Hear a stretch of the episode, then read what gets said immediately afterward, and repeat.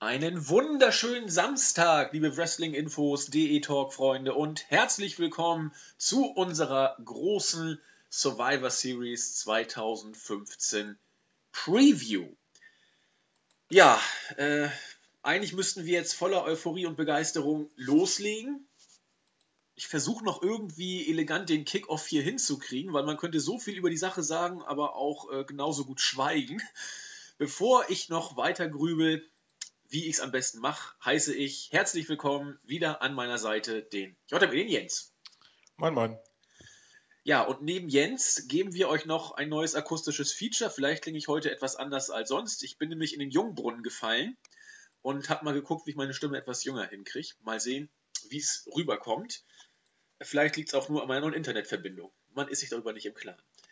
Jens, wir reden heute über die Survivor Series. Wir haben gerade erst vor ein paar Tagen die Raw Review gemacht und haben uns da schon so ein bisschen im Vorfeld, ja, ich will nicht ausgelassen, aber das Ganze schon mal angeschnitten, was uns da erwartet. Nun geht's los, gleich gehen wir in die Card. Wie ist denn dein Vorfreudefaktor? Äh, ja, das Turnier. Hm. Ich glaube, das Turnier wird ganz gut. Ähm, ansonsten hält sich in Grenzen, sage ich mal. Also, äh, ich, es ist zwiegespalten. Also, ich glaube, es gab schon wesentlich belanglosere Pay-Per-Views, eben dadurch, das Turnier wertet das Ganze schon ziemlich auf. Eben dadurch, dass es mit Sicherheit einen neuen Champion geben wird und ähm, den Undertaker zu sehen ist auch meistens ganz okay, aber ähm, machen wir uns nichts vor, es ist keine, keine Top-Show, äh, wie man uns das bei Maxstone, Maxdome äh, andrehen möchte. Das ist einfach nicht der Fall. Und ähm, ja, und über die Undercard ähm, gibt es eher Negatives als Positives zu sagen. Also äh, Turnier gut. Ähm, das Take Team Match der Brothers gegen die Wild Family und das Divas Match äh, Licht und Schatten, sagen wir mal so. Und der Rest eigentlich fast zu vernachlässigen, wenn jetzt, äh, fast zu vernachlässigen, wenn man jetzt mal ganz ehrlich ist. Ja, geht mir ähnlich. Ich bin, was die Vorfreude angeht, noch etwas noch reservierter als du, weil es fing, ich habe es glaube ich auch bei der letzten Raw Review, ich habe auch schon ganz, ganz, häufig gesagt, es fing eigentlich echt nach Hell in a Cell Storytelling-mäßig gut an. Wir hatten gute Raw-Ausgaben gekriegt, wo du, ich und äh, Julian und auch viele andere äh, sich vollkommen irritiert die Augen gerieben haben und sich gefragt haben, was ist, was ist denn hier los? Auf einmal macht das Storytelling Sinn, auch bei den Details passt es wieder. Und mit der Verletzung von Rollins brach das alles ab. Du hast es auch in der Review danach gesagt, nach der Verletzung, als Raw wieder in, in alte, äh, ja, unsägliche Zeiten zurückfiel. Das darf keine Entschuldigung sein, sehe ich ganz genauso. Aber man hat es in den letzten zwei Wochen einfach so runtergebuckt und sich hinter dem Turnier und der Verletzung von Rollins ein Stück weit versteckt. Und die Survivor Series blieb äh, ein Stück weit auf der Strecke, gerade was das äh, klassische Survivor Series Match angeht. Ja, eigentlich ist das fast schon ein Stichwort, damit könnte man fast schon beginnen. Äh, eigentlich soll sich die Survivor Series um genau diese Art von Matches drehen. Ich weiß noch, als ich mit der Survivor Series damals angefangen habe, da bestand sie ja ausschließlich aus diesen Elimination Matches und ich glaube im Jahr, 2000, äh, im Jahr 1990 war es dann auch so, dass die Gewinner der jeweiligen Survivor Series Matches dann noch ins große Finale gekommen sind. Das fand ich damals als äh, kleiner Bengel unglaublich spannend. Man konnte so herrlich mitfiebern, man konnte Storylines inszenieren, fortführen, äh, neu kreieren und aufbauen. Da steckte was drin.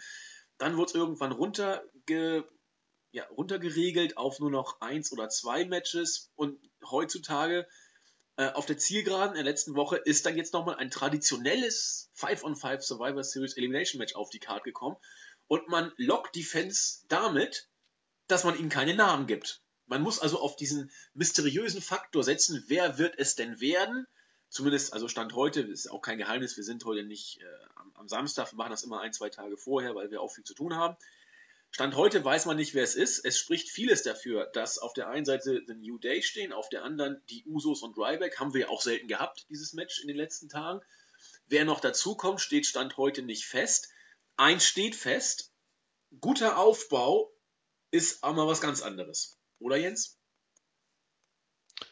Ja, natürlich. Ich meine, äh, bring es doch einfach auf den Punkt. Im Grunde ist das egal wie dieses Match jetzt in welche Konstellation landen wird, ist das nur ähm, Zeitschinden, weil man drei Stunden voll bekommen muss. Weil die Tatsache ist einfach, ähm, egal ob jetzt qualitativ, und da lege ich meine Hand ins Feuer, ähm, egal ob jetzt qualitativ oder von der Bedeutung her, ähm, das kann niemals nur ansatzweise an das herankommen, was beispielsweise ähm, vor drei Wochen bei Raw ähm, im, im Main Event stand. Weil es ist ein zusammengewürfeltes Team, so oder so, es steht nichts auf dem Spiel, es ist einfach nur ein Match. Und ähm, das Beste daran ist ja noch, dass man diesem Match ja eigentlich, um es nicht total verrecken zu lassen, äh, noch viel Zeit geben muss. Du kannst dir so ein Match mit, mit bis zu neun Eliminierungen oder bis zu neun Pinfalls nicht in, in sieben oder acht Minuten durchziehen. Ja. Ähm, und ich verstehe ja, dass durch den Ausfall von Seth Rollins, dass es ähm, dass WWE dadurch in Probleme gekommen ist, aber auf der anderen Seite muss man auch ganz klar sagen, dass ähm, die Ratings äh, sind auf dem Tiefpunkt und ähm, egal was man macht und, und was man ändert, offensichtlich ändert sich daran nichts. Ähm, für mich ist es irgendwie unentschuldbar, dass so eine Company, die sich auch Marktführer nennt, ähm, absolut unfähig ist, auch mal ähm, kurzfristig in, in, ein paar Tagen was zusammenzubucken. Und es gibt für mich überhaupt gar keine Entschuldigung, dass man dieses Match nicht zumindest am Montag bei Raw angekündigt hat. Vor allen Dingen, wenn dann dort Ryback, die Usos und New Day drinstehen, die nachweislich mit diesen Turnieren nichts zu tun hatten. Und ähm, ja, ich meine, jetzt kommt vielleicht dort Cesaro rein, man weiß es ja nicht genau, aber beispielsweise Ryback war vorher ausgeschieden, Barrett war vorher ausgeschieden. Wenn die ganzen Leute noch da drin landen, was man ja durchaus annehmen kann, weil das nun mal die, die relevantesten Namen sind, die im Moment kein Match auf der Karte haben, dann gibt es keinen driftigen Grund, warum man das ähm, nicht am, am Montag bekannt gegeben hat. Ich meine, okay, Cesaro und Neville waren noch drin im Turnier, aber es ist für mich auch ein Unterschied, ob, ähm, ja, ob man jetzt auf jeder Seite vier Wrestler bekannt gibt oder überhaupt gar keine. Ja. Für mich ist das einfach, ich weiß nicht, und dementsprechend kann ich auch kein Interesse aufbringen. Mich interessiert dieses Match nicht.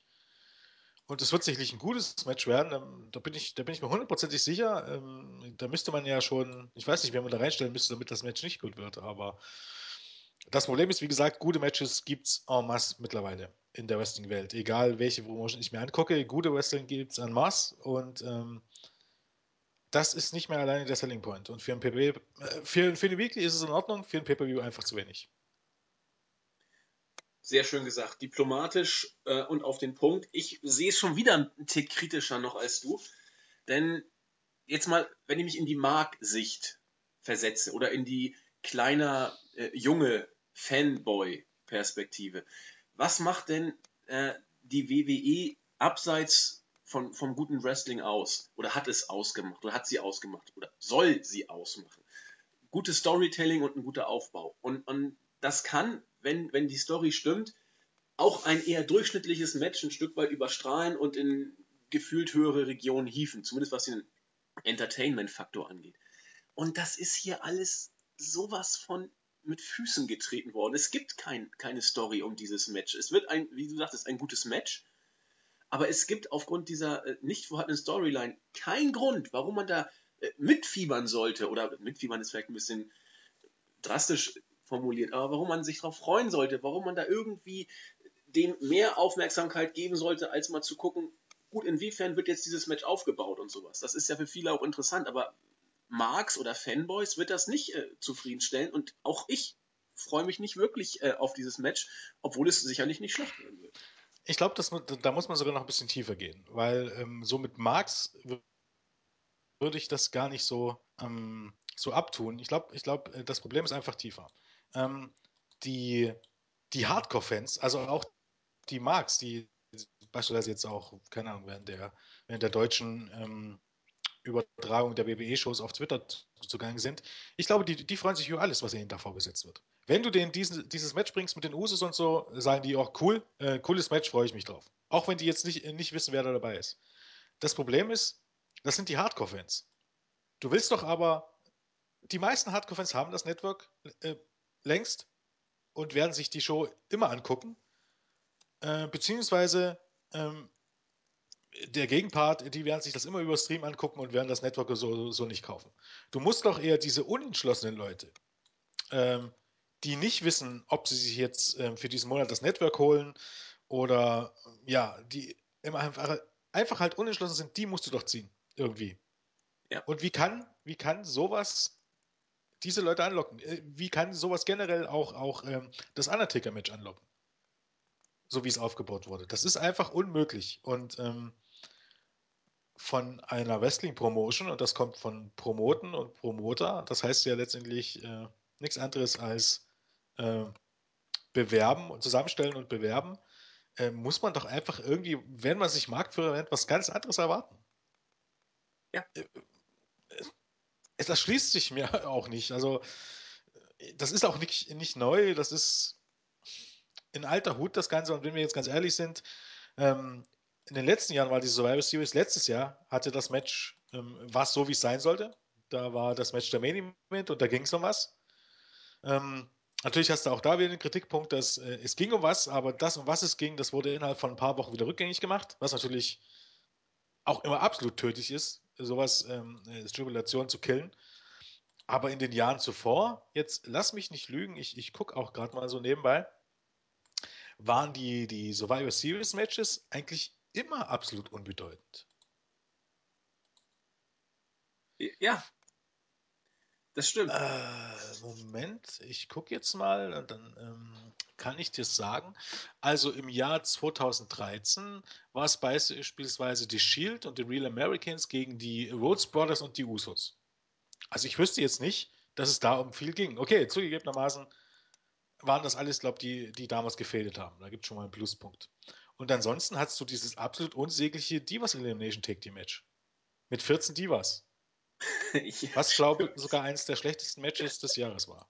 Und nicht nur bei WWE, sondern generell. Ähm, 2012 hatten wir Brutus Clay, Rey Mysterio und Sin Cara und Justin Gabriel und Tyson Kidd gegen Tensai, Primo und Epico und die Primetime Players. Und gute Nacht, sage ich da nur. ja. Ähm, und dann noch Team Sigler mit Dolph Sigler, Alberto Rio, David Otanga, Damien Sando und Wade Barrett gegen Team Foley mit Kane, Daniel Bryan, Randy Orton, Kofi Kingston und Demis. Ich kann mich nicht mehr daran erinnern, was, was Mick Foley damit zu tun hatte. Beim besten Willen nicht. Kein Stück. Aber ich nehme mal an, ähm, es, das war vielleicht ein bisschen besser als das, was ich gerade aufgezählt habe, aber auch nicht so das ganz Große. Dann gehen wir mal zu 2011. Da hatten wir Team Barrett mit äh, Barrett, Rhodes, Swagger, Sigler und Hunico gegen Team Orton mit Orton, Sheamus, Mason Ryan, Kofi Kingston und Sin Cara. Sind wir ehrlich, das waren alles äh, Lückenfüller-Matches. Yep. Die weit vom Main Event entfernt waren. Und ähm, leider ist man nach einem guten Jahr da wieder ähm, zurück, äh, zurückgefallen. Eigentlich sollte das der Selling Point sein. Aber warum? Also ich frage mich, man, man, muss sich ja was dabei denken, ganz offenbar, dass man das so aufbaut. Aber es, es steckt doch so viel Potenzial drin, Storylines fortzuführen, neu zu starten, äh, Turns einzubauen. Da ist ja früher bei jedem Elimination-Match äh, drei, vier, fünf Stück gab es ja teilweise pro Pay-Per-View. Ist ja immer irgendwas passiert. Es ist doch eigentlich so, so simpel, dieses Potenzial auszunutzen. Die WWE muss sich ja irgendwas davon versprechen, dass man es nicht macht. Ich, ich gehe ich geh sogar noch weiter. Ich sage, um zumindest den, den, den Pay-Per-View-Thema gerecht zu werden, hätte man es noch einfacher machen sollen. Bringt einfach das ganze Turnier beim, beim Pay-Per-View. Das ist nämlich dann auch eine Survivor Series. Ja, zum Beispiel. Ende aus Mickey Mouse. Dann steckt dort den Undertaker rein. Äh, drauf geschissen, ob das jetzt irgendwie. Ich meine, was ist jetzt schlimmer? Den Undertaker gegen ein belangloses Match gegen die White Family zu stellen? Ähm, oder, oder das hier? Also. Wieso sonst lässt du den Undertaker einfach gescrewt werden durch einen Eingriff und, und machst eine Fehde Richtung Mania? Das gibt doch tausend ja, vollkommen, Ideen, wie vollkommen man. richtig. Dann hast du auch noch Kane drin. Ich meine, Kane muss jetzt auch niemand, also ich persönlich muss jetzt Kane auch nicht, nicht unbedingt sehen, aber. Ähm, ja, oder Lesnar zum Beispiel, haben wir auch schon drüber gesprochen. Da kannst du auch was aufbauen Richtung Mania. Ja, aber Lesnar kannst du wieder, du kannst ja nicht dann die ganzen großen Stars durch Eingriff verlieren lassen. Das ist ja ein bisschen beschissen dann. Ja. Du kannst, du kannst natürlich, du kannst natürlich das ganz krass aufbauen und du, du lost Feuer aus und du bringst in der ersten Runde Lesnar gegen Undertaker. Ja, aber das Problem ist, die Fan ist beendet, das ist ein bisschen das Problem. Aber normalerweise könnte man sagen, du bringst, bringst das Match, lässt es im No-Contest enden und lässt halt einem ähm, mit einem Freilos weitergehen lassen. Aber so kannst du das natürlich, hätte man das auch aufziehen können. Also Möglichkeiten gibt es ja viele. Ähm, auf jeden Fall hätte ich das noch besser gefunden, als ähm, jetzt hier irgendwas noch schnell auf die Karte zu rotzen. Das Problem ist einfach, es ist ein Match. Es ist einfach nur ein Match und das ist auch das Problem von WWE. Ähm, guckt man jetzt sich, sich Independent, äh, weil, weil da, daraus auch nichts entstehen wird. Egal wer dieses Match gewinnt, es ist nicht von Bedeutung. Es ist absolut nicht von Bedeutung, weil es letztendlich 50-50 Gramm ist. Wenn jetzt die Usos am Sonntag verlieren mit ihrem Team, dann, dann holen sie sich bei Raw oder SmackDown den Sieg zurück gegen New Day. Was war dann der Punkt dieses, dieses Survivor Series Matches? Es hängt nichts dran, es ist einfach nur ein Match, es hat keinen Aufbau. Damit ist es vollkommen unbedeutend. Und äh, ich persönlich kann mich nicht darauf freuen und ich glaube, viele andere werden das nicht als ein, ein Selling Point nehmen, als, als ein Verkaufsargument. Nee. Kann ich mir auch nicht vorstellen. Und dafür ist es auch viel zu kurzfristig hingerotzt, sozusagen. Also, ich denke, viele wissen das gar nicht.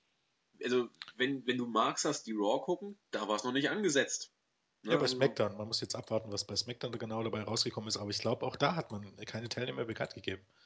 Aber das kann ja per Grafik passiert sein. Also das warten wir mal die Nacht ab, obwohl es ja in Australien schon gelaufen ist.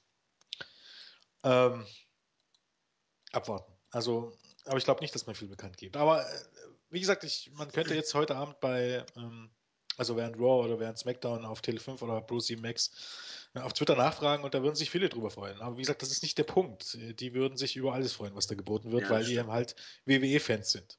Und so läuft das aber halt nicht. Ich meine, jeder Klitschko-Fan würde sich jeden Klitschko-Fight angucken. Das ist aber nicht der Punkt. Den könntest du auch, ich weiß nicht, sonst wie gegen Axel Schulz nochmal zurückholen.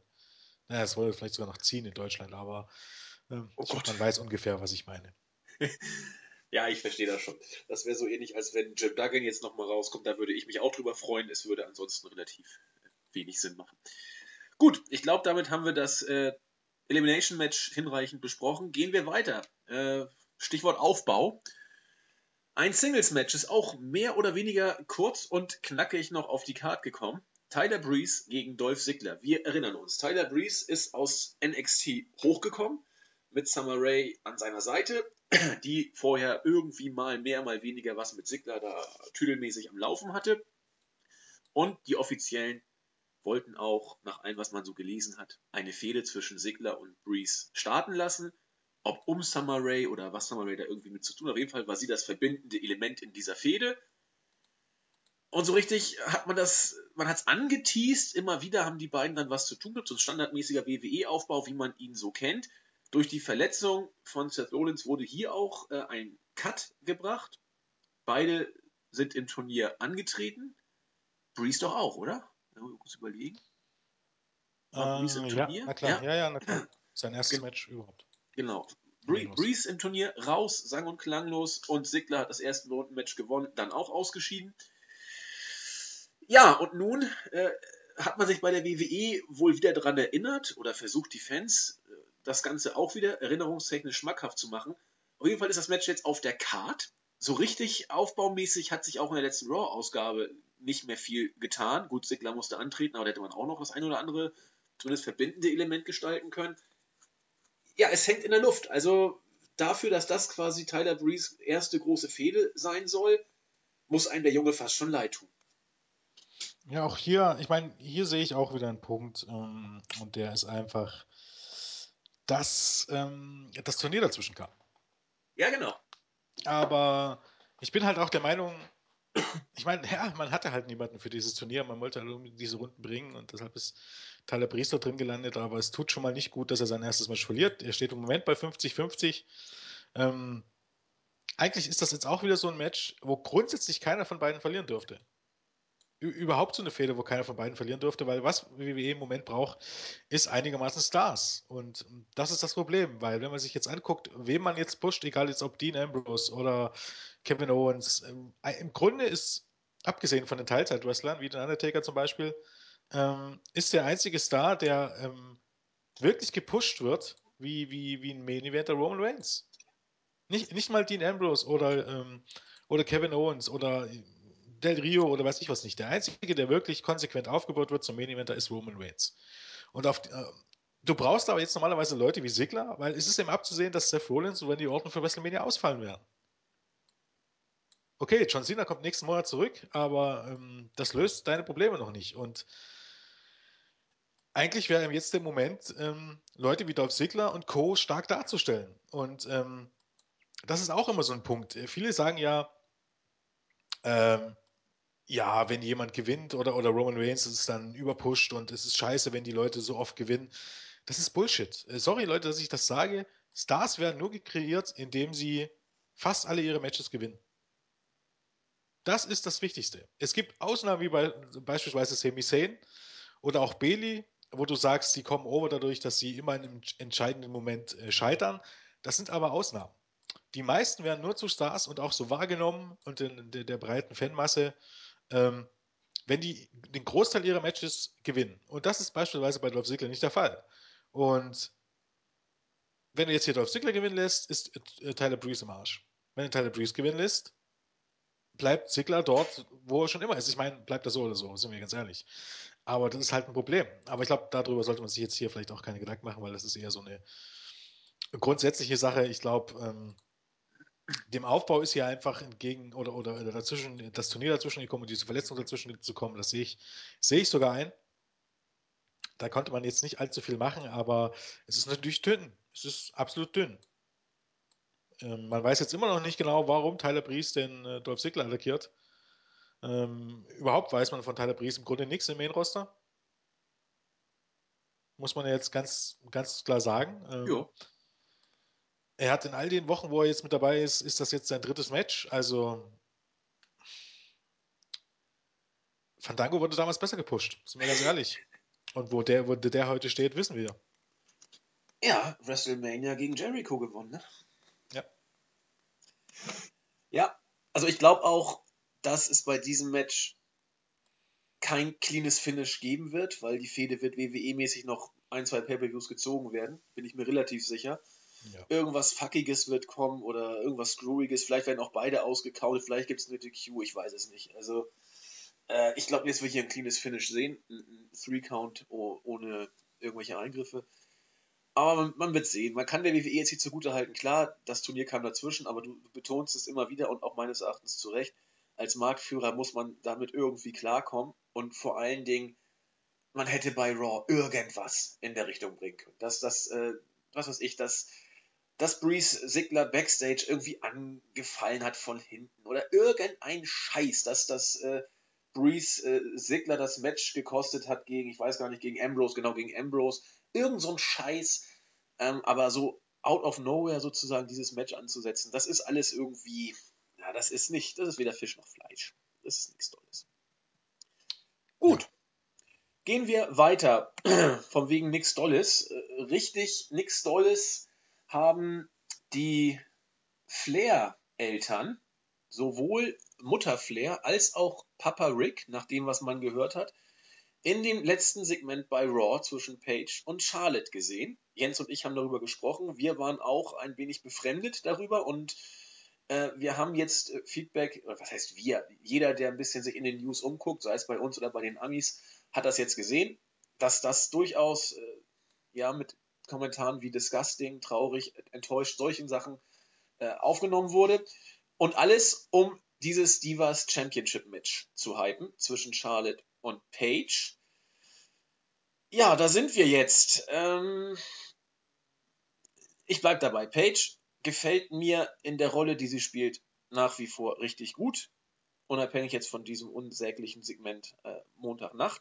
Charlotte ist für mich nach wie vor als Champion, ich will nicht sagen erschreckend blass, aber wir haben auch oft genug gesagt, warum sie nicht so rüberkommt, wie sie vielleicht rüberkommen könnte, wobei ich ausdrücklich offen lasse, ob Charlotte wirklich ein absoluter Star ist. Sie ist eine gute Workerin, sie hat den Namen Flair, der hier auch bestimmt eine Rolle gespielt hat. Deswegen hat Ric Flair sich auch äh, zurückgehalten, um die Karriere entsprechend nicht zu torpedieren. Man mag sich dabei denken, was man möchte. Das Match, bin ich mir relativ sicher, wird, wird gut. Wird ein gutes Steven-Match, zumindest was man im WWE Main Roster erwarten kann. Es wird auch, glaube ich, unter anderen Vorauszeichen oder, oder anderen Erwartungshaltung kein schlechtes Match werden. Und ja, das ist meine Sicht dazu. Ich weiß nicht, was Jens dazu sagt.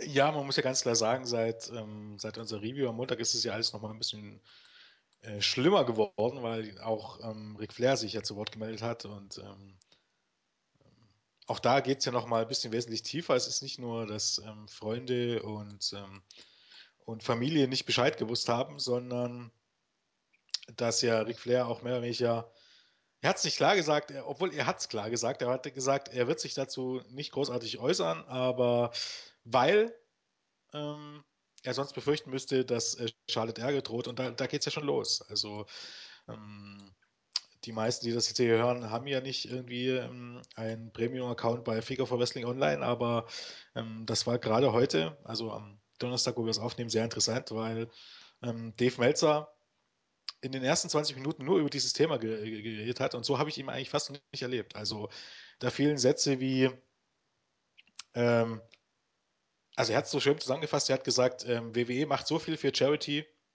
und ähm, will das Bild von Pro Wrestling ändern ähm, um eben halt auch Werbesponsoren und, und, und TV-Sender anzusprechen. Und dann kommt nur mit so einem Scheiß um die Ecke. Also das war tatsächlich ähm, Wortwahl äh, da. Also dazu spielt auch noch rein, er hat auch das Thema gebracht, die Owen Hart DVD. Ähm, habt ihr ja vielleicht auch mitbekommen, dass ähm, Owens ähm, Witwe eigentlich dagegen ist und WWE zieht es trotzdem durch. Und ähm, ja, weil man damit glaubt, Geld zu verdienen. Also Melzer meinte auch, ähm, dass man von niemandem, von einem Mitkader wie Owen Hart, und Owen Hart war nun mal ein Mitkader, ähm, aus Mitte der 90er Jahre äh, eine DVD im Jahr 2015 zusammenstellen würde, wenn er nicht gestorben wäre, wie er gestorben wäre. Soll heißen, WWE schlachtet auch da den Tod aus, ohne Rücksicht auf Familienmitglieder. Und hier mit Charlottes Promo war das genauso. Und ähm, der klarste Satz von Melzer war, wenn ich sowas durchziehen würde, äh, und bei SmackDown noch eine Wiederholung bringen würde davon, ohne mich zu entschuldigen, würde ich mich erschießen. Und dann meinte er noch, das meine ich ernst. Also dann war auch die Rede davon, äh, dass es eben halt nicht nur ekelhaft ist, sondern dass das Ganze auch von ähm, davon zeugt, dass die Leute bei WWE keine Klasse haben. Mehr weniger hat er Vince McMahon deutlich angesprochen, weil er hat gesagt, ähm, egal wessen Idee das war, und ich glaube, er weiß ungefähr, wessen Idee das war, äh, wohl irgendein Writer. Vince McMahon hat das ähm, Hunter der sehr gut mit Ric Flair befreundet ist, hat das gesehen und für gut befunden oder durchge durchgewunken oder durchgewinkt, wie das alte Thema, gewinkt, gewunken, egal. Ähm, und Vince McMahon, der das ähm, letzte Wort hat, hat es auch für okay befunden und ähm, die haben das durchgezogen. Und da muss man ganz ehrlich sagen, das ist ohne Klasse, tatsächlich, kann man sowas auf den Punkt bringen und unentschuldbar und es geht nicht darum, ob ähm, in diesem Falle geht es nicht darum, ob, ob die Angehörigen damit einverstanden waren. Sie waren es nicht. Äh, auch Freunde haben sich zu Wort gemeldet von, von Reed Flair und haben gesagt, dass sie erschüttert waren. Und das geht einfach nicht. Das hat keine Klasse. Ähm, wenn man so weit gehen will, ist sogar ein Grund, sich den Pay-Per-View eigentlich nicht zu kaufen. Und ähm, dementsprechend habe ich auch gar keine große Lust, jetzt großartig über den Aufbau zu reden. Ähm, wenn man es jetzt äh, auf den billigsten Punkt bringt, ist es einfach so, okay, man hat damit irgendwie Heat ähm, kreiert, aber das ist absolut kein positiver Heat. Und wer ist positiver Heat? Ich bin auch auf die Reaktion heute ähm, ähm, bei, ähm, äh, bei Raw bei, auf Tele 5 gespannt, ähm, ob man das rausschneidet oder ob man es drin lässt und wenn man es drin lässt, wie die Leute reagieren, weil ich weiß nicht, für mich ist das alles negativ und für mich rückt das auch WWE in schlechtes äh, Licht. Das ist, ist so ein bisschen, ähm, ja, auch WCW-Zeiten, Vince Russo-Zeiten, ähm, dass jedes Mittel recht ist, um Schlagzeilen zu machen. Ich glaube, jemand hat dann auch, ähm, ich, ich bin mir nicht hundertprozentig sicher, aber ich glaube, jemand ähm, aus WWE hat ähm, Brian Alvarez geschrieben, ähm, dass egal, was irgendjemand darüber denkt, ob er es gut fand oder schlecht fand, ist alles vollkommen egal, weil man hat damit Schlagzeilen gemacht das ist halt diese alte äh, Vince Russo ähm, These, dass äh, wenn man Schlagzeilen macht, rechtfertigt äh, das alles, egal ob gute oder schlechte. Ähm, das Problem ist einfach, wenn es gezogen hätte, ähm, die Reaktionen der Fans waren eigentlich nicht existent, wenn wir jetzt ganz ehrlich sind. Die ganze Promo litt ja schon darunter, dass Charlotte vom ersten Moment an ähm, mit den Tränen zu kämpfen hatte. Ne? Obwohl man noch gar nicht wusste, warum überhaupt, bevor da überhaupt irgendwie was ins Spiel kam. Und ich glaube, wenn man dafür Werbung gemacht hat, dann war es schlechte. Ja. Und wie gesagt, ich habe keine große Lust, ähm, ansonsten über dieses Match zu reden. Für mich ist es einfach war es vom ersten Augenblick an, wo ich das gesehen habe, eigentlich untragbar und das hat sich eigentlich, waren hier nicht unbedingt alle meiner Meinung, was ja auch okay ist, aber mittlerweile hat sich der Wind gedreht und man muss auch sagen, in den USA ist das ein viel größeres Thema im, in, in der Szene als hier bei uns. Bei uns ist es irgendwie ein bisschen untergegangen, auch jetzt noch. Ähm, ja, keine Ahnung, es ist. Dann lass uns doch mal über diese Aktion nochmal dahingehend ein bisschen weiter sprechen, indem wir mal einen Vergleich ziehen. Ähm, WrestleMania 2013, CM Punk gegen den Undertaker. Aber, aber da, da, muss, da muss ich noch, noch kurz was sagen. Ja. Ähm, man muss ja auch vor Augen führen, nicht nur der Punkt, dass da äh, äh, Reed Flair mit drin war, sondern der eigentliche Punkt ist ja, was dort Page in den Mund gelegt wurde. Ja, das wollte ich gerade sagen. Das war jemand, der, der, der, der durch eine Überdosis gestorben ist, der drogenabhängig war, der dann also, wo man ja tatsächlich sagen können, ähm, also so, so, so, äh, dass er zu schwach war, von den Drogen wegzukommen und so weiter und so fort. Das könnte man ja tatsächlich sagen. Das, ohne vorher das mit irgendjemandem in der Familie und Freunden abgesprochen haben, das zu bringen, also pra praktisch zu sagen, okay, ähm, dein Bruder war schwach und deshalb ist er gestorben, das ist. Das ist pervers, ja. Habe ich noch nicht erlebt. Selbst das mit, mit ähm, Paul Bearer war irgendwie nochmal eine andere Schiene. Das, das wollte ich nämlich gerade sagen. Deswegen habe ich den Vergleich jetzt nochmal angesprochen. Für alle die, die jetzt noch relativ neu sind. Bei WrestleMania 29, genau, 29 trat, Paul, äh, trat CM Punk damals als Heel mit Paul Heyman gegen den Undertaker an. Paul Bearer ist wenige Wochen vor WrestleMania gestorben. Oder waren es sogar wenige Tage? Zwei, drei Wochen. Man hat es noch ein bisschen bei Raw ja, aufgebaut vorher. vorher. Genau. Und da hat man eine, eine, Storyline draus gebaut, wo CM Punk als Heel seinerzeit äh, Paul Bearer so ein bisschen ja, ins, ins, schlechte Licht gerückt hat und den Undertaker damit äh, ja, zur Weißglut getriezt sozusagen. Diese Storyline äh, ist ausdrücklich von den Verwandten von Paul Bearer seinerzeit abgesegnet worden. Das hieß, ja, es, es, sei in seinem Interesse, wenn man ihn auf diese Weise in die Show einbaut. Er ist äh, WWE oder er hat Wrestling gelebt und so weiter und so fort. Das ist eine ganz andere Schiene. Jens hat es eben auch schon angedeutet. Das ist eine ganz andere Schiene, obwohl es damals auch große Diskussionen gab, inwiefern das pietätlos gewesen sei oder nicht. Wenn man das mit den Verwandten abspricht, und so soll es damals ja tatsächlich gewesen sein, als wenn man das hier, ohne mit den Verwandten abzusprechen, in der Nummer 1 Wrestling-Show der Welt bringt. Ich weiß nicht, was mit Charlotte da gelaufen ist. Also sie muss damit ja einverstanden gewesen sein, letzten Endes, sonst hätte sie es ja nicht gemacht. Nein, das hat doch Ric Flair gesagt. Was denn? Dass, Rick, äh, dass äh, Charlotte das mit Sicherheit nicht wollte, dass sie aber einfach nicht Nein sagen konnte, weil sie nicht das Standing hatte. Hätte sie Nein gesagt, hätte sie wahrscheinlich am Sonntag den Titel verloren. Ja, dann reden wir jetzt darüber, dass äh, jemand mehr oder weniger die Pistole auf die Brust gesetzt wurde. Friss oder stirb. Ja, gar nicht unbedingt. Du, du bekommst den Text und, und äh, das Klima innerhalb von WWE ist einfach so, du machst, was wir sagen, oder äh, du musst mit den Konsequenzen leben und dann machst du das entweder oder du lebst im Halt mit den Konsequenzen. Genau. Und für jemanden, der erst drei Monate Main-Roster ist, ist verständlich. Ist, natürlich könnte man sagen, sie hätte einfach sagen können, nein. Man muss halt einfach auch irgendwie Prioritäten setzen, wenn man es ganz ehrlich ist. Aber das ist ja nicht der Punkt. Hier gibt es ein, hier gibt's ein gutes Argument dafür, dass sie es gemacht hat, weil sie immer Angst um ihre Karriere hatte. Ich meine, äh, das könnte man als auch irgendwie anzweifeln, aber ähm, ja, es, es, es ist, ist verständlich. Hier wurde, du kannst es aber, ich glaube, man kann es nicht groß drehen und wenden, wie man will. Es wurde so oder so Druck auf Charlotte ausgeübt.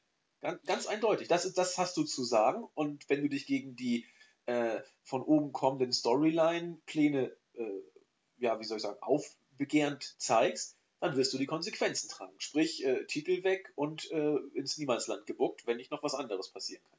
Das ist Druck. Da bin ich also, da diskutiere ich auch nicht.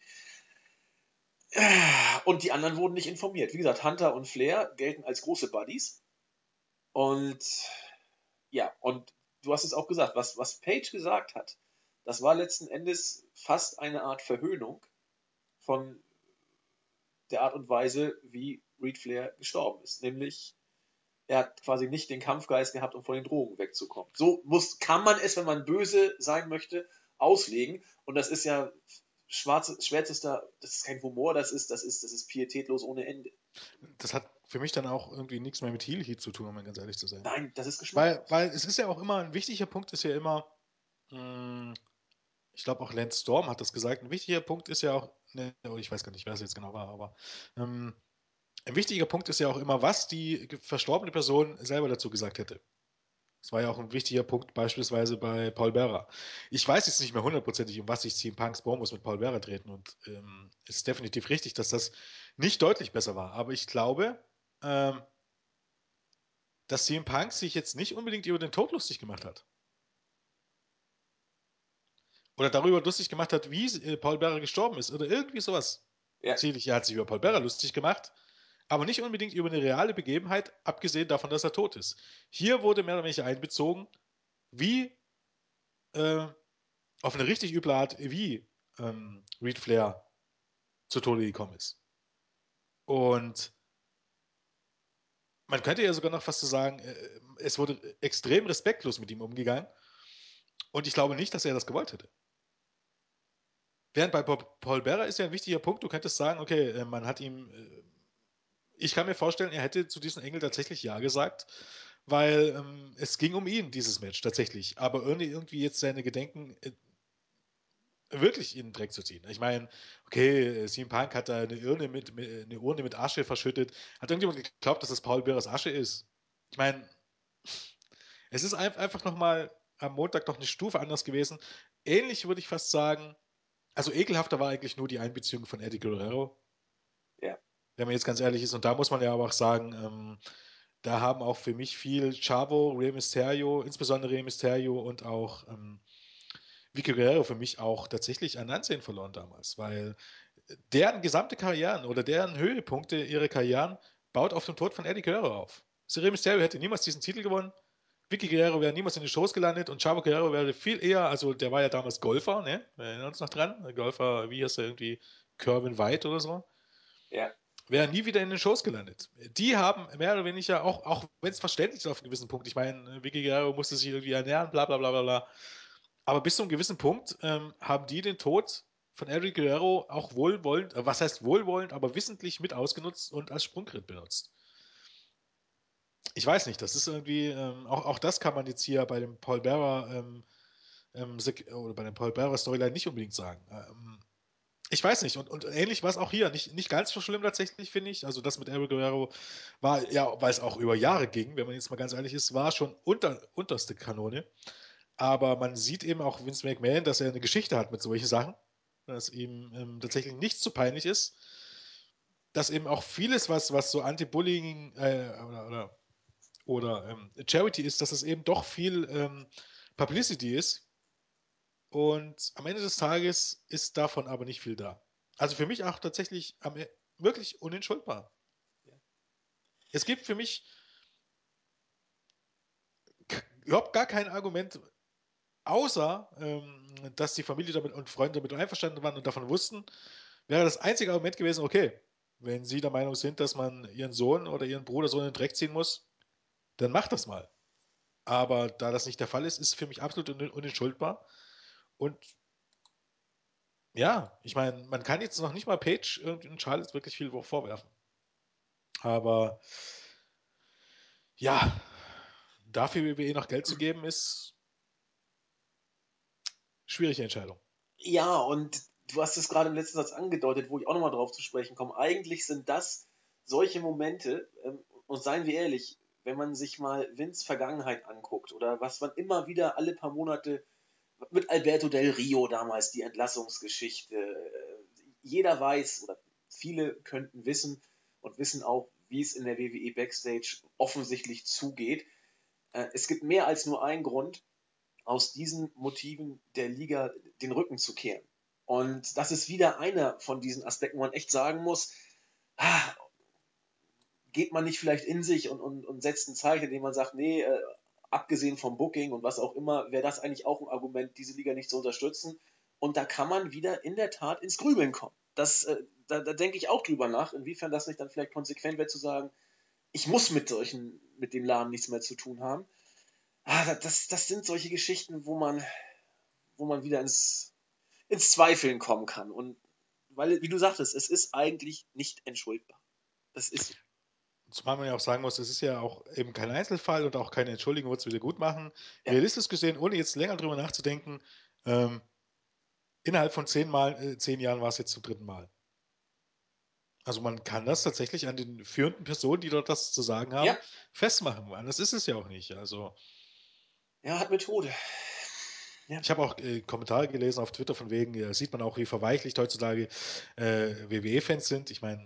Was? Ja, natürlich. Ich meine, es gibt Leute, die, die das nicht checken oder denen das egal ist. Ich meine. Äh, oh Gott. Na gut, äh, dann sind wir alle jetzt verweichlicht und erkennen das nicht an. Wie gesagt, äh, ich denke, dazu ist auch aus unserer Perspektive jetzt auch alles gesagt. Lassen wir das Match einfach mal stehen. Ich bleibe dabei, es wird ein gutes Match. Aber äh, da liegt so ein Schatten über der ganzen Kiste, dass man in der Tat sich überlegt, ob man das Ganze vielleicht boykottiert oder nicht. Ich bin mir nicht so ganz sicher, was ich mache, weil wir müssen ja noch eine Review beschnacken. Wir werden es sehen. Gehen wir auf jeden Fall weiter in der Preview, bevor wir dann zum großen Turnier kommen. Ja, wie soll ich sagen, mit einer Storyline, die als Tiger gesprungen und als Bettvorleger gelandet ist. Die Brothers of Destruction, der Undertaker und Kane, treten gegen die Wyatt Family an. Keine Ahnung gegen wen momentan wird gemunkelt, Bray Wyatt und Braun Strowman werden wohl antreten. Wer weiß es schon so genau? Wir werden dann spätestens am Sonntag äh, aufgeklärt werden. Ja, die Storyline fing, ich, ich habe schon gesagt, eigentlich ganz interessant an, nachdem bei Hell in a Cell der Taker sich gegen die Wyatts heldenhaft wehren wollte, nachdem sie ihn bei Brock, nach dem Brock Lesnar Match dann äh, angegangen sind und davongetragen haben. Dann wurde Kane davongetragen und man hätte richtig schön was basteln können. Wer wird sie retten? Wo sind sie? Befreien sie sich? Irgend sowas. Oldschool-Storyline sozusagen. Stattdessen tauchten sie irgendwann wieder auf, waren wieder da und es wurde ein Tag-Team-Match angesetzt. Ein stinknormales Tag-Team-Match, ohne dass da irgendwie in den letzten Wochen groß was gemacht wurde. Der, der Taker, du hast es so schön gesagt, Montag ist der Einzige, der mit seiner Art eine Promo immer und immer wieder zu halten noch durchkommt. Und seien wir ehrlich, man freut sich, wenn er da ist und äh, damit darf er eben auch durchkommen. Aber seien wir auch hier ehrlich, äh, dass das wirkt mittlerweile wie, wie ein stinknormales Tag Team Match wen soll das interessieren, wenn nicht zufällig der Taker dabei ist? Und auch mit ihm ist es eigentlich kein Kracher, wenn man die Matches sich anguckt, die er gegen Lesnar im Vorfeld hatte. Das kann nicht annähernd auf diesem Level sein. Na, ich meine, was, was heißt, es wirkt wie ein stinknormales Take Team Match? Es ist ein stinknormales ja. Take Team Match. Ich meine, normalerweise könnte man jetzt einfach ähm, hier reinschneiden, was ähm, wir am Montag bei, ähm, äh, am Dienstag bei der Raw Review gesagt haben, weil ähm, das ist eigentlich relativ gut auf den Punkt gebracht. Ähm, um es nochmal zusammenzufassen, ähm, der Undertaker und Kane kehren zurück. Ähm, von wo auch immer, wo auch immer Bray Wyatt sich versteckt hatte. ähm, in welchem Keller in, in, in der WWE-Halle. Wir wissen ja noch, dass er von, dass Kane, insbesondere Kane von der White Family in die Herrensauna äh, verschleppt wurde. Ähm, sie kehrten zurück und killen die komplette White Family. Braun Strowman, Bray Wyatt, killen zu zweit alle vier. Ähm, bei SmackDown, ein paar Tage danach, fordert Bray Wyatt, weil sie zu viert schon keine Chance gegen die beiden hatten, fordert Bray Wyatt ein Take-Team-Match. Also er macht aus vier zwei Leuten. Ähm, fordert ein Take-Team-Match gegen die beiden, was seiner Take annimmt. Und dann verlieren zwei der White Family auch noch ähm, bei SmackDown gegen die Usos. Zwar nur via DQ, aber wenn, ähm, ich glaube, Bray Wyatt und Braun Strowman nicht eingegriffen hätten, hätten, ähm, ich glaube, Harper und Warren waren es, via Pin gegen die Usos verloren. Soll heißen, ähm, Fakt ist, wir wissen alle und jeder sollte wissen, der das schaut, überraschenderweise wissen es viele nicht oder sehen es viele nicht oder machen sich darüber gar keine Gedanken. Das ist immer das, was mich überrascht, dass die White Family überhaupt gar keine Chance hat gegen die beiden. Als recht nicht zu zweit. Ähm, was jetzt der Punkt ist, es gibt keine Stipulation, es ist kein Elimination-Match. Wo genau ist Undertaker und, und Kane haben ihre Rache bekommen? Wo genau ist jetzt der Punkt, wo, wo das Ganze Spannung verspricht? Ja, ich sehe es nicht. Ich meine, wenn am Ende die White Family verliert, dann kann man im Nachhinein noch sagen, naja, immerhin, so ein, immerhin so ein, so ein, so ein, so ein mittel, mittleren, mittleren Daumen nach schräg oben. Äh, aber ich gehe davon aus, dass trotzdem Undertaker und Kane gewinnen werden und dann war das einfach, einfach nur nutzlos. Dann war dieses ganze Segment einfach nur nutzlos und wer dafür Geld bezahlt, das sind die selber schuld beim besten Willen. Also, ich weiß nicht, das ist, das Match wird nicht überragend werden. Das heißt im Moment Bray Wyatt und Braun Strowman äh, werden das Match bestreiten. wie ein Match mit Braun Strowman und Kane aussehen wird, kann sich ungefähr jeder, äh, jeder vorstellen. Auch der Undertaker war es meistens so, dass ich kann mir nicht vorstellen, dass der Undertaker in diesem Match glänzen wird.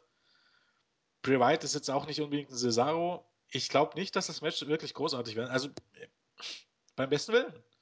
Ähm, Potenzial verschenkt. Hier war eigentlich nicht das Turnier, was in die Quere kam, sondern einfach nur die Unfähigkeit, irgendeine Story einigermaßen geradlinig zu erzählen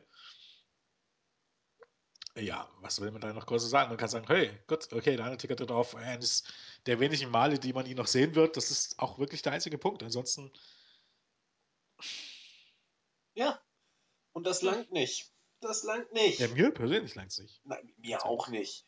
Äh, gut, einigen wird es natürlich, einigen wird es lang. Und du hast es, hast es so schön gesagt, seien wir froh, solange wir ihn noch erleben, zumindest solange er abliefert. Und die letzten Matches haben gezeigt, er, er kann noch abliefern. Äh, und deswegen, äh, die, die, die, Zahl seiner Auftritte ist, ist gezählt, denke ich mal. Und jedes Mal, wo er noch da ist, ist was Schönes. Aber sonst, äh, ich gucke es mir auch nur an, weil der Taker drin ist, ganz ehrlich, wenn ich es mir angucke. ja, und sonst. Ja, mal gucken, was Strowman und Kane uns bieten. Das äh, hat auch einen gewissen Charme. Naja, ich denke, das ist alles gesagt. Gehen wir zu einem Match, auf das ich mich ehrlich gesagt durchaus freue. Das erste Halbfinalmatch des Turniers um den Titel. Kevin Owens gegen Dean Ambrose. Ja, die beiden haben ihre äh, beiden äh, Erstrunden-Matches gewonnen, oder was ich, erste Runde, dann Viertelfinale. Dean Ambrose letztens gegen Dolph Ziggler. Kevin Owens hat gewonnen. Ich weiß gar nicht mehr, gegen wer hat Kevin Owens gewonnen. Habe ich gar nicht mehr im Kopf. Bitte? Cesaro? Welche Runde denn? Ja, die, die letzte Runde, die Viertelfinalrunde. Neville. Neville? Neville. Ach ja, ja, oh Gott. Da geht schon los. Ähm, dieses Match wird gut. Bin ich mir relativ sicher. Ähm, ich weiß auch nicht, was ich dazu im Vorfeld groß sagen soll. Die Frage ist natürlich, wer gewinnt. Und ich bin mir äh, gerade nach der News, die wir Donnerstag ja gebracht haben, ganz sicher, dass es wohl Dean Ambrose sein könnte. Oder Jens? Ja, auch hier, ähm, Halbfinale ist eigentlich im Grunde kein Spannungspunkt vorhanden, wenn wir jetzt ganz ehrlich sind. Äh, Kevin Owens gegen, gegen, ich bin, wie gesagt, es gibt kaum einen größeren äh, äh, Kevin oder Kevin Steen-Fan eigentlich, weil Kevin Owens ist immer ein bisschen noch, ist immer noch ein bisschen, obwohl äh, der Mann äh, wirklich so genial ist, ähm, ist immer noch ein bisschen, bisschen wie die schlechtere Version eines Kevin Steen, wenn man jetzt ganz ehrlich ist. Aber Nee, ich, ich sehe einfach nicht, wo, wo Kevin Owens gegen Roman Reigns, ähm, aus welchem Grund das das Finale sein sollte. Nee, passt ja nicht dramaturgisch. Und ähm, dementsprechend, ich bin mir auch sicher, dass das richtig gutes Match wird. Das ist ja mal ein bisschen schade, dass es ist auch, ich weiß gar nicht, ob es First Time, nee, es ist glaube ich nicht First Time Ever, weil was ist bei WWE schon First Time Ever, aber es ist natürlich auch ansatzweise sowas wie ein Dream Match und es ist schön, dass das auf einer großen Bühne zu sehen ist und ähm, auch für Kevin Owens ist es ein Push, hier im Halbfinale zu stehen, trotz des, des eher mäßigen äh, Teilnehmerfeldes. Ich denke, es wird ein, wird ein richtig gutes Match. Vielleicht wird es sogar das Match, beste Match des Abends abwarten. Ähm, freue ich mich auf alle Fälle drauf. Ich hoffe, dass man, dass die beiden mehr Zeit bekommen als 15 Minuten, weil ich glaube auch daran hing es ein bisschen, dass ähm, am Montag, dass beispielsweise die Matches Ambrose gegen Sigler und Owens gegen Neville nicht so gut waren wie Reigns gegen Cesaro, einfach weil Reigns gegen Cesaro deutlich mehr Zeit bekommen haben. Und ähm, äh, ja, ich bin mir auch sicher, dass Dean Ambrose hier gewinnen wird, weil ähm, sonst würde der Main Event eindeutig noch weniger spannend werden, weil dass Kevin Owens unter Vince McMahon World Champion wird, möchte ich mal ausschließen. ja, aber mit Hunter kann er wohl gut. Aber so weit sind mit wir Hunter kann er halt gut, das kommt aber darauf an. Hunter ist trotzdem in, in Mookie Boy und Hunter würde trotzdem in Roman Events zehnmal Kevin Owens vorstellen, äh, vorziehen. Aber ich glaube, unter Hunter hätte Kevin Owens zumindest einigermaßen eine Chance, äh, diesen Titel zu gewinnen. Unter Vince McMahon, no way. Ja, das ist sicher. Da gehe ich auch mit. In der Tat, du hast gerade gesagt, es könnte wohl das beste Match des Abends werden. Welches könnte denn besser werden? Ich überlege, ich guck mal gerade. Der Main Event vielleicht. Also Reigns gegen Dean Ambrose, ähm, wenn man ihn ordentlich gebuckt, ich glaube ja. schon, dass der ja. nochmal besser werden könnte. Er muss nicht, aber es ist ja bei WWE auch meistens so, dass man dann schon dafür sorgt, dass die ähm, Main Events dann nochmal besser werden. So richtig einen Show Showstile gibt es nur noch selten. Ja. Also wenn du jetzt äh, guckst zum Beispiel ähm, auch bei WrestleMania, ähm, sagen ja immer auch viele, dieses Intercontinental Match, das hätte ein Showstil werden können. Am Ende war es das nicht. Das war nicht das beste Match des Abends. Es ist Nein. eigentlich oft schon so, dass die Main Events dann darauf ausgelegt sind, ähm, die besten Matches zu werden, auch wenn sie nicht immer als letztes auf der Karte stehen, aber meistens sind es ja mehrere Main Events an einem Abend und ich glaube, mm, nee, ich glaube, dass Roman Reigns gegen Dean Ambrose da schon gute Chancen hat. Jo. Doch bevor es soweit kommt, müssen wir ja noch ein zweites Halbfinale äh, überstehen. Oder überstehen ist falsch. Ein zweites Halbfinale muss noch absolviert werden und da wird eben der von dir besagte Roman Reigns gegen Alberto Del Rio antreten. Ja, also Reigns galt vor dem Turnier als der große Favorit. Er galt auch, äh, oder es gilt mittlerweile als sicher, dass Reigns, wenn sich Rollins nicht verletzt hätte, wohl den Titel von ihm gewonnen hätte oder Punkt oder ge gewinnen hätte sollen wäre vielleicht das Bessere. Ja, wir müssen ja irgendwie mit den Zeiten jetzt durch, äh, klarkommen. So, jetzt äh, kam eben das besagte Turnier und jeder weiß natürlich, Reigns ist der absolute Favorit. Die WWE wollte das auch ursprünglich mal so bucken, was man gehört hat, ist jetzt aber auf die Idee gekommen, Mensch, hm, vielleicht ändern wir doch noch alles und setzen vieles auf die Personalie Dean Ambrose. Die wird jetzt im Moment ganz hoch gehandelt in den letzten Tagen. Äh, Mittwoch, Donnerstag kam die News das erste Mal so auf. Vielleicht, dass Ambrose als Champion aus der Survivor Series hervorgeht und dann vielleicht auch auf die Road geht. Interessant wär's. Zumindest ja, ich mein, überraschend. Was, ähm, bestenfalls waren ja, ist ja, oder war diese News ja eher eine Bestätigung, weil jetzt ganz ehrlich, äh, muss ja so sein. Also das hätte ich dir schon vor Wochen sagen können. Oder in dem Moment, wo ich das, das Bracket, den Turnierbaum gesehen habe des Turniers, dass Dean Ambrose eine realistische Chance hat, hier den Titel zu gewinnen nach einem Turn. Also es ist ja eine logische Konsequenz, wenn man jetzt mal ganz ehrlich ist. Also alles andere ist ja auch. Ja, ne? Ähm, muss ja auch so sein. Aus einem Grund, es wäre viel zu offensichtlich, wenn Roman Reigns das Ding einfach gewinnt und auch viel zu unspektakulär, um ganz ehrlich zu sein. Ähm, ich glaube, ich will nicht sagen 50-50, aber ich glaube, dass Ambrose eine gute Chance hat und ich glaube, dass einer von beiden turnen wird. Das ist ja gewagt. Davon gehe ich auch aus. Davon gehe ich. Die Frage ist nur, wer? Ich hoffe aber, turnen wird und dann den Titel gewinnt und nicht äh, Roman Reigns gewinnt den Titel und danach turnt Ambrose gegen ihn. Das wäre ja mal richtig scheiße. Oh nee, das, so kannst du Ambrose aber auch aussehen lassen wie ein Arsch. Nee, das, das wäre nicht cool. Ich hoffe auch, dass der, dass der Sieger turnt. Das wäre wär was. Und das wäre bei Reigns interessant, wobei ich da noch ein bisschen skeptisch bin, aber würde seinem Charakter durchaus mehr geben. Und Ambrose, ich bleibe dabei, der hat als Face schon richtig gut funktioniert. Als Heel wird er mindestens genauso gut funktionieren. Vorteil wäre ihm halt einfach, ich meine, Ambrose würde gar nicht zur FOT passen, sind wir ganz ehrlich. Ähm, aber Ambrose ist ein großartiger Heal, das ist ähm, schon mal klar. Und mit Ambrose hättest du ihm halt äh, vom Stand weg ähm, einen neuen Topstar, der, weil Ambrose wurde immer gut gepusht und einigermaßen geschützt, aber so richtig, so richtig als wirklicher Main Eventer ähm, nimmt man ihn trotzdem nicht wahr. Und ähm, mit World Title wäre das was anderes. Roman Reigns wird sowieso gepusht, äh, wäre also schon mal eine Win-Win-Situation, weil man hätte schon mal wieder zwei Leute ähm, auf Defense Level. Ähm, dann hättest du bei Roman Reigns eben auch die Geschichte, dass man irgendwann mal, wenn man das jetzt noch eine Weile zieht, dann tatsächlich mal ein bisschen Mitleid hätte mit Roman Reigns, der diesen immer wieder vor dem Titel scheitert und ähm, seine Schildkollegen waren vor ihm dran. Auch das wäre ein wichtiger Punkt, ein Pluspunkt.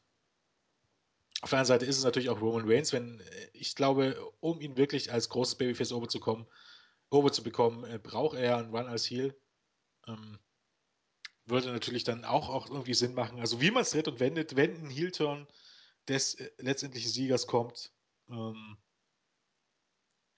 dann kann man das, darf man das schon als Erfolg werden, egal wer dann am Ende gewinnt. Ja. Und ähm, wir haben, glaube ich, gar nicht so Roman Reigns gegen Alberto Del gesagt. Nee, habe ich auch gerade gedacht. Ich wollte es gerade anmoderieren und ich habe es auch, glaube ich, gemacht. Ja, Alberto Del Rio muss ja auch noch vorher weggeputzt werden. Und das wird auch passieren und es wird clean passieren. Da bin ich mir relativ sicher. Alberto Del Rio ja. wird nicht durch den Screw-Finish verlieren. Also Alberto Del Rio ist ein Phänomen. Ähm, er ist jetzt wie viele Wochen da? Drei, vier Wochen? Drei Wochen? Vier ja, Wochen? vier Wochen. Vier Wochen. Ähm, er wirkt jetzt schon absolut lustlos. ja. Und er wird von den Fans auch absolut nicht angenommen. Was natürlich auch daran liegt, äh, diese Darstellung mit Sepp Coulter macht natürlich alles gar keinen Sinn. Das Andeuten einer Fehde gegen Jack Swagger, auch wenn Jack Swagger ich das gerne, durchaus gerne gesehen hätte, weil Jack Swagger gerade in diesem ersten Segment nach Del Rios Rückkehr wirklich gut rüberkam. Aber Fakt ist, äh, Jack Swagger ist ein Jobber, der eigentlich nur bei Raw und SmackDown eingesetzt wird, wenn er gegen irgendjemanden verlieren muss. Ansonsten sieht man ihn dort nicht. Ähm, das tut Del Rio alles nicht gut. Ähm, der Titel ist in den Hintergrund geraten. Äh, die Promos haben keinen Punkt. Äh, denn also auf was, auf was das hinausläuft, weiß keiner. Und er ist absolut nicht over, was sich auch damit zeigt. WWE hatte jetzt so ein paar Abstimmungen auf wwe.com. Ähm, ich glaube, zum einen mal, ich weiß gar nicht, ob es jedes Mal war, wer World Champion werden sollte. Da war Del Rio äh, immer auf dem letzten Platz mit bis zu 5%. Ich glaube, einmal hat auch Cesaro gewonnen mit fast 40%. Del Rio war immer ähm, im, im, niedrigen, mittleren, einstelligen Bereich. Ähm, ja, ist gar nichts, wenn man jetzt ganz ehrlich ist. Er ist ein, ein Mitkader. Ich sehe nicht, dass man das irgendwie retten wird, dass man das irgendwie pushen wird. Er ist kein Top-Heel. Im Grunde ist er Sheamus 2.0. Der mexikanische Sheamus, wenn man so möchte. Richtig. Er ist nicht schlecht. Weder Mike noch am Ring. Aber er ist weit davon, entwert, äh, äh, weit davon entfernt, irgendein Heal zu sein, der ja mehr als fünf Tickets verkauft, jetzt um das jetzt mal übertrieben zu sagen. Also er hat seine. Fan, Fans, genau wie Seamus seine Fans hat, ist aber weit davon entfernt, ähm, für die Company wirklich wichtig zu sein. Ja, und ich finde, er ist, äh, er hat genau da weitergemacht, fanreaktionstechnisch, wo er aufhörte, als er damals äh, im Swiss mit der WWE den Laden verlassen hat. Ja, äh, mit dem Unterschied, dass es damals, äh, damals war der Grund, dass der Rio nicht mehr so gepusht wurde. Ähm, auf gut Deutsch, er hat ja auch immer gesagt, er wird WWE verlassen und seine Karriere beenden. Und wir hat WWE gesagt, okay, dann pushen wir ihn nicht mehr. Und weil er nicht mehr gepusht wurde, hatte Rio keine Lust mehr und dann war es der Fall.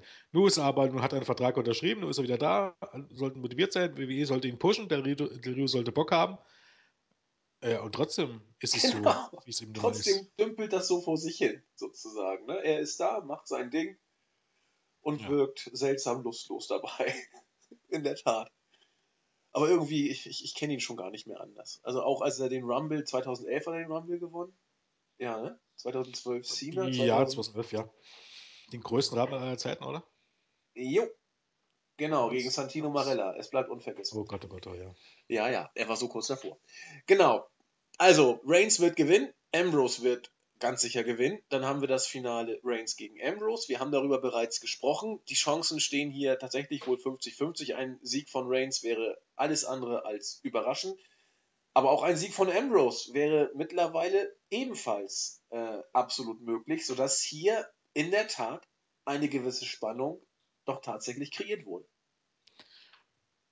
Das ist für mich auch tatsächlich und explizit auch Roman Reigns gegen die Ambrose im Finale ist für mich auch der größte Selling Point. Also ja. Äh, der, der, der größte Punkt dafür, ähm, dass ich mich dazu entscheide, die Show zu schauen, weil ähm, selbst hättest du jetzt irgendwie Dean Ambrose gegen Alberto Del Rio oder Roman Reigns gegen Kevin Owens, so sehr wie ich mir wünschen würde, Kevin, dass, dass man Kevin Owens zum World Champion macht, es deutet im Moment einfach nichts darauf hin. Äh, bei Dean Ambrose, diese Andeutung eines Turns hattest du schon immer. Ähm, Nimbus wird auch geschützt. Also es gibt wirklich ähm, viele, viele Punkte unabhängig von dieser News, die, die ich tatsächlich nicht dazu gebraucht hätte, um zu dieser Einschätzung zu kommen, dass den Ambrose hier eine Chance hat und ähm, dass es hier irgendein Main Event was geben wird. Auch die Vorgeschichte dabei, die sind eben halt Freunde und Big Buddies und so. Soll heißen, da ist Spannung da. Spannung, die ähm, anhand dieser Halbfinals keine andere Paarung bieten würde. Also auch nicht Kevin Owens gegen Roman Reigns oder Kevin Owens gegen Alberto Del Rio, Del Rio gegen Dean Ambrose. Keine andere Paarung würde diese, diese Vorgeschichte bieten, würde diese Spannung bieten. Und dementsprechend ähm, habe ich nichts dagegen, dass, dass die Halbfinals vorhersehbar laufen. Das ist nun mal so. Aber ich glaube, der Main Event, der verspricht Spannung und der, man kann es nur wirklich nur versauen. Und natürlich ist das immer ein Punkt, wo man will es gar nicht feststellen, man will ja keine schlafende Hunde wecken. Man kann es nur versauen, indem Roman Reigns dieses Match clean gewinnt und sich danach die Hände reichen. Weißt du? Ja, das oder der das wäre ganz, Punkt, ganz schlimm. Ja, ich meine, nach einem richtig guten Match, ich meine, okay. Dann, aber es, das wäre irgendwie, das wäre der größte Letdown, den man hier bringen kann. Ja, aber auch nicht wirklich viel besser wäre es, wenn Reigns clean gewinnt und Ambrose dann rumzickt und dann zum Heel turn. Das wäre genauso lahm, natürlich. Ja, genau, ja, scheiße. Braucht brauch, brauch man nicht fragen. Ähm, für mich muss der, der Gewinner Heel turn, egal ob mit Authority oder ohne Authority, also bevor er den Sieg einfährt und dann ist alles gut. Genau, ähm, vor dem, vor dem Pin. Das sehe ich auch so. Ja, natürlich. Äh, wie auch immer. Äh, keine Ahnung, sich einen Stuhl schnappen oder eben, ich weiß doch nicht. Es gibt ja. Ein Rick Gesichtskratzer. Irgendwas wird es ja schon geben. Ja, genau. Gesichtskratzer genau. auf Doom oder. Ich mein, wir lassen hier schon mit Absicht James raus. Ja. Ja. Nein, das, nein, Jens. Er hat nein, nein, nein. Jetzt kommt's hier noch. Ähm, ähm, hatte Seamus am Montag ein Match? Nein. Ja. ja, denken wir darüber nach. Warum ist es so ruhig um Seamus geworden? Der wird doch nicht eincashen. Also das wäre das wär der Knaller. Oder derjenige, dass ich, Reigns gewinnt den Titel, Ambrose turned heel, was auch richtig scheiße wäre, macht den Dirty Deeds, Seamus kommt und casht ein. Boah, das ist doch auch Kotz. Oder andersrum. Nee, Jens, also jetzt, so, jetzt hast Socke, du uns alle... Socke hat hier auch geschrieben, ich sehe es gerade, zum Seamus war es leider sehr ruhig, der hat das sofort erkannt. Also bei Raw war er nicht dabei diese Woche. Äh, bei SmackDown, Moment, war er nicht dabei diese Woche. Bei SmackDown letzte Woche war er auch nicht dabei. Seit seiner Niederlage in der ersten, in der ersten Runde, ja klar, äh, äh, war SmackDown, äh, Sheamus nicht mehr im TV zu sehen. Oh mein Gott. Na gut. Oh, oh, oh, oh, oh. Man, man kann auch das WWE-Schiff mit Karacho auf Grund setzen, ja, ganz, ganz ehrlich, ich meine, ich sehe ich seh einen Punkt, dass, dass, dass, Roman, dass Roman Reigns als Champion so wie man gepusht hat, und er hat ja durch seine Fanbase, ähm, die überraschenderweise sehr der von Cena endet. Ruhe Jens. Ähm, Böser Jens. Ja, dass er irgendwie was für die Ratings bedeuten könnte und neuen Schwung bringen könnte. Man kann es probieren, dass Turn, ähm, egal von Reigns oder Dean Ambrose, dass er, also als Babyface Reigns habe ich jetzt gerade gesprochen, in Turn von Reigns oder Ambrose und das neuen Champion, dass das neuen Schwung bringen könnte, kann ich verstehen. Ein Schemis. Man könnte ja auch das. Oh, ich meine, da kann man jetzt so viel zusammenspinnen, dass von wegen, dass, dass jetzt tatsächlich Hunter auch seinen Real-Life-Buddy Schemis als neuen Authority-Guy in, in, ins Team geholt hat, weil er sonst oh. nur Absagen bekommen hat. Aber wir uns. Aua, aua, aua, aua, aua. Was das Storyline-mäßig bedeutet, das kann sich ja nur jeder ausmalen. Du, jetzt für den Moment, wo ich sehe, wie lange man Schemes rausgehalten hat, halte ich das fast für die allerwahrscheinlichste Variante. Gut, dann lass uns mal so tun, als würde das passieren. Auch wenn wir hoffen, dass es nicht passiert. Seamus steht doch für jeden, der sich länger als ein halbes Jahr, ein Jahr mit WWE beschäftigt, genau wie Randy Orton und John Cena oder Big Show oder Kane, für äh, die, die, die alte Generation, die immer wieder an die Rampe geschickt wird, die immer wieder unter sich die Main Events ausgemacht hat. Und wenn du einen Neuanfang machen möchtest, mit einer von diesen alten Garde in, in Reihen der Autorität, dann wird das nicht funktionieren. Das geht das Problem, nicht. Das Problem ist nicht in der Art, wie WWE das jetzt hier aufbaut, weil ich glaube, wenn, dann wird das wirklich als Authority Guy und lange Promos von Sheamus, überhaupt Sheamus. Nein, das, das geht, als Authority Guy kannst du Sheamus auch nicht bucken. Das, naja. Wie denn? Nee. Lässt ihn einfach Hunter, hier, Hand schütteln. hier, der neue Domain. Das, das, das, das, Nee, Entschuldigung, mit, seinem, mit seiner komischen Frisur und, und, und, und äh, soll dann da Backstage mit Hunter und Stephanie als der neue Face der Company stehen oder was? Du, ich befürchte aber, oh Gott, wenn das so, wenn das so weit kommt, muss ich glaube ich wieder eine Auszeit machen. Nee, erst recht musst du dann weitermachen, weil nee. das, wird, das wird der Hammer. Vielleicht das, kann ich, das kann ich mir nicht antun. Vielleicht casht er ja auch erfolglos ein und das lange aus den Schoß halten ist nur ein weiterer Nagel in seinem Sarg, vielleicht. Das er kann nicht erfolgreich. Es geht aber nicht. Aber ich meine, wie, wie, wie, willst du, wie willst du denn so, so einen erfolgreichen, äh, erfolglosen Cash-In einbauen? Das würde ja bedeuten, Roman Reigns gewinnt und schlägt dann auch noch Sheamus. Als ja, Babyface. genau, genau. Du, du, Reigns ja. gewinnt, Reigns gewinnt, Ambrose Look. turned heel, macht einen Dirty Deeds, Sheamus kommt, casht ein und vergeigt. Und Reigns ist der neue Superstar. Das ja. halte ich für möglich. Und es wäre langweilig genug für die WWE, das so zu bucken. Ja, das ist ja fast genauso schlimm wie Sheamus. ja, genau. Aber das wäre das wäre noch denkbar. Oh Was ja, ich, stimmt. Dann hätten wir, dann hätten wir natürlich auch so Worst-Case-Szenario. Soll heißen, äh, Roman Reigns gewinnt das Ding, ist der strahlende Babyface, dann turnt äh, Dean Ambrose als, als äh, weinerliche Bitch gegen, genau. gegen äh, Roman Reigns und dann kommt James und casht ein. Genau. Aber das war ja echt, boah. Das, das ist das für mich wahrscheinlichste Szenario, denn es wäre so WWE belanglos, so Cena 2 Reigns mäßig und so Ambrose ist kein Top Guy mäßig. Und genau so sieht die WWE alle drei Leute. Halte ich für nicht unwahrscheinlich. Aber hoffentlich lass, passiert lass uns mal nicht drüber, drüber reden. Nein, also das, komm nur auf das, schlechte das Gedanken. mit Seamus, das schlägt mir jetzt gerade auf den Magen. Ach du Armer. Und das so kurz vom Wochenende. Das Gute daran ist, dass die Preview schon vorbei ist. Insofern kannst du dich jetzt erholen. Mal gucken, was passiert. Der Main Event bietet Stoff für viele gute Sachen, aber wie wir auch gesehen haben, für ganz, ganz viele schlimme Visionen, die einen da äh, treffen können. Und seien wir ehrlich, es gibt drei, vier Versionen, die absolut katastrophal möglich Ja, also, was heißt katastrophal, aber ich mein, Dann ich will jetzt nicht den bösen Spruch bringen, aber selbst TNA hatte ähm, äh, zu, während äh, Vince Usos letzten Run noch viele Fans. Es, es gibt gar nicht, es gibt, es gibt keine Dinge, die nicht scheiße genug sein können, damit es Leute gut finden. Ja, Das bezieht sich ja nicht bloß auf Wrestling, das bezieht sich ja, um jetzt mal den Bogen zu spannen, auch auf die derzeitige politische Lage. Dementsprechend, ähm, heißes Eisen, Jens. Heißes Eisen. Wollen wir es heute anfassen? nein. Nein. Mehr möchte ich das lasse ich einfach jetzt so stehen. Mehr möchte ich dazu gar nicht sagen. Das reicht auch. Leicht anklingen lassen macht äh, gute Kritik aus. In diesem Sinne, äh, mal gucken, ob man es guckt. Wenn ihr euch dazu entscheiden solltet, das ganze Ding zu boykottieren, habt ihr unser vollstes Verständnis dafür. Äh, ihr bleibt natürlich trotzdem auf dem Laufe, wenn ihr bei uns dann die Pre äh, Review dann hört. Da macht ihr bestimmt mindestens einen guten Fang, als wenn ihr für das Ding 19,99 Euro ausgeben werdet. Ähm, Überleitung von mir. Äh, wenn ihr für das Ding keine 19,99 Euro ausgeben wollt und euch trotzdem angucken äh, wollt, äh, dann läuft bis ähm, heute Abend, also Samstag, ähm, 18 Uhr noch unser Tippspiel. Äh, Tippspiel, Gewinnspiel um die Maxdome Codes. Das ist natürlich auch eine Möglichkeit. Ähm, Finde ich auf der Startseite oder bei uns im Board unter Ankündigungen aktuell ist. Und ähm, ansonsten besteht natürlich die Chance, sich das Ganze bei Maxdome für 19 1999 zu kaufen. Ich meine, ähm, egal wie wir das sehen, es gibt hier immer ähm, durchaus Punkte, dass man sagt, das ist, ähm, ja, ich möchte gerne dafür Geld ausgeben. Also, verstehe ich auch. Ja, natürlich. Ich meine, es gibt ja Leute, die haben bei sich zu Hause den Strom und, und das Gas abbestellt und zünden Geldschein an, damit sie es warm und hell haben. Also die können auch bei Maxdome das Geld investieren. Das, das geht schon alles. Kein Problem. Ja. Irgendwo Ähm, muss unser Grüße. Geld ja auch hin. Jens, Ja. Grüße. Ähm, äh, jemand wollte auf der Startseite gegrüßt werden. Du kannst dir mal auf YouTube gucken. Ja, also kommst. YouTube weiß ich, das habe ich mir schon vorgemerkt. YouTube. Ah, weißt du. Äh, wer wollte denn, wer wollte denn, wer wollte denn? Ach. Weißt du, unvorbereitet.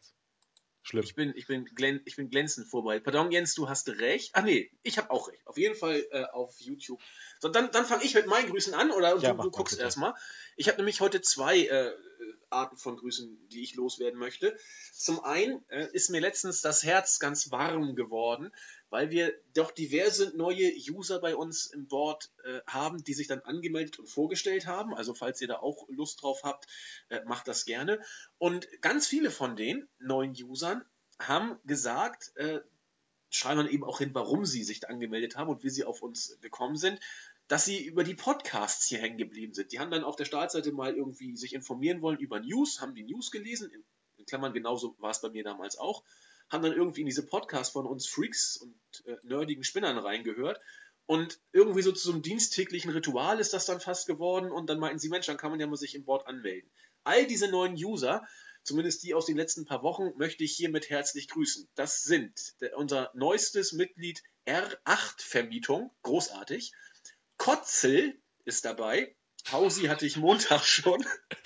Kotze ist ein ziemlich Ko- geiler Name. Kotzel hat was. Äh, oder Kosel, ich will es ja nicht falsch aussprechen, aber Kotze ist fast so gut wie nacktes Zagtes. nacktes Tag. Also, Ähm, Grollen Flo, WWE Sint, Uwe, CM Punk 343, Tap Out, Tanaka 87 und Yonzi. Das sind unsere neuesten äh, User und viele davon meinten eben tatsächlich über die Review sind sie dazugekommen. Wenn es euch ähnlich geht, kommt einfach bei uns ins, äh, zu uns ins Board. Wir beißen kein. Jens ist im Board noch netter als in den Reviews und ich äh, bin immer nett. Gegrüßt auch auf YouTube hat unser A Awesome Miss Us, der hat uns äh, gelobt und würde auch gerne mal ein Gruß haben, wenn wir einen übrig haben. Haben wir natürlich immer. Äh, Rehmann Z, der sagt, wir sind die Besten, sind, äh, genau. Darauf hat dann Jürgen Domain geantwortet. Grüße an beide. Auch an den Prototyp, auch an äh, V1V4L Gabrielo und Gamer D. Crow. Den Rest hatten wir schon mal gegrüßt und ihr kommt auch bald alle wieder dran. Herzliche Grüße von uns an euch. Jens. So, dann grüße ich mal den Wrestling-Interpreten. Ähm, dann grüße ich mal Chase, dann den Marinho 27, dann den Pettel, den, den Ambrose M, der derjenige war, der gegrüßt werden wollte. Genau. Und dann grüße ich noch meine herzallerliebste Crestfall, die nämlich im Moment gerade krank ist. Also, Oh, was heißt gute, im Moment? Ich hoffe ja, dass zu dem Zeitpunkt, wo wir das jetzt hier gerade äh, aufnehmen, ist sie krank. Am Samstag hoffentlich nicht mehr so krank. ja, gute Besserung natürlich auch von mir. Und damit ist auch wieder der Gruß an Crestfreund da. Der ist ja Vollkommen auch vertraglich festgeschrieben. Ja, den musste ich dann heute quasi bringen, weil ähm, hatte schon wieder festgestellt, sie wird in jeder Review gegrüßt. Das ist zwar nicht der Fall, aber ähm, Nee, das, sollte ich das tatsächlich tun. äh, das überlasse ich dir. Da halte ich mich äh, komplett raus. Ich bitte darum. In, in der nächsten Woche versuche ich mal alle wieder zu grüßen, die bei uns im Board die, äh, die Reviews kommentieren. Das sind nämlich auch immer ganz viele und ganz viele treue Seelen und die möchte ich hier nicht vergessen. Egal, bevor wir uns hier äh, vergrüßen, ich bin heute wieder ein kleiner Scherzkeks, machen wir lieber Schluss. Ähm, schönes Wochenende, einen schönen Pay-Per-View, wenn ihr gucken wollt oder nicht. Auf jeden Fall eine schöne Review mit uns. Wir freuen uns auf euch. Lasst euch gut gehen. Bis zum nächsten Mal. Tschüss. Tschüss.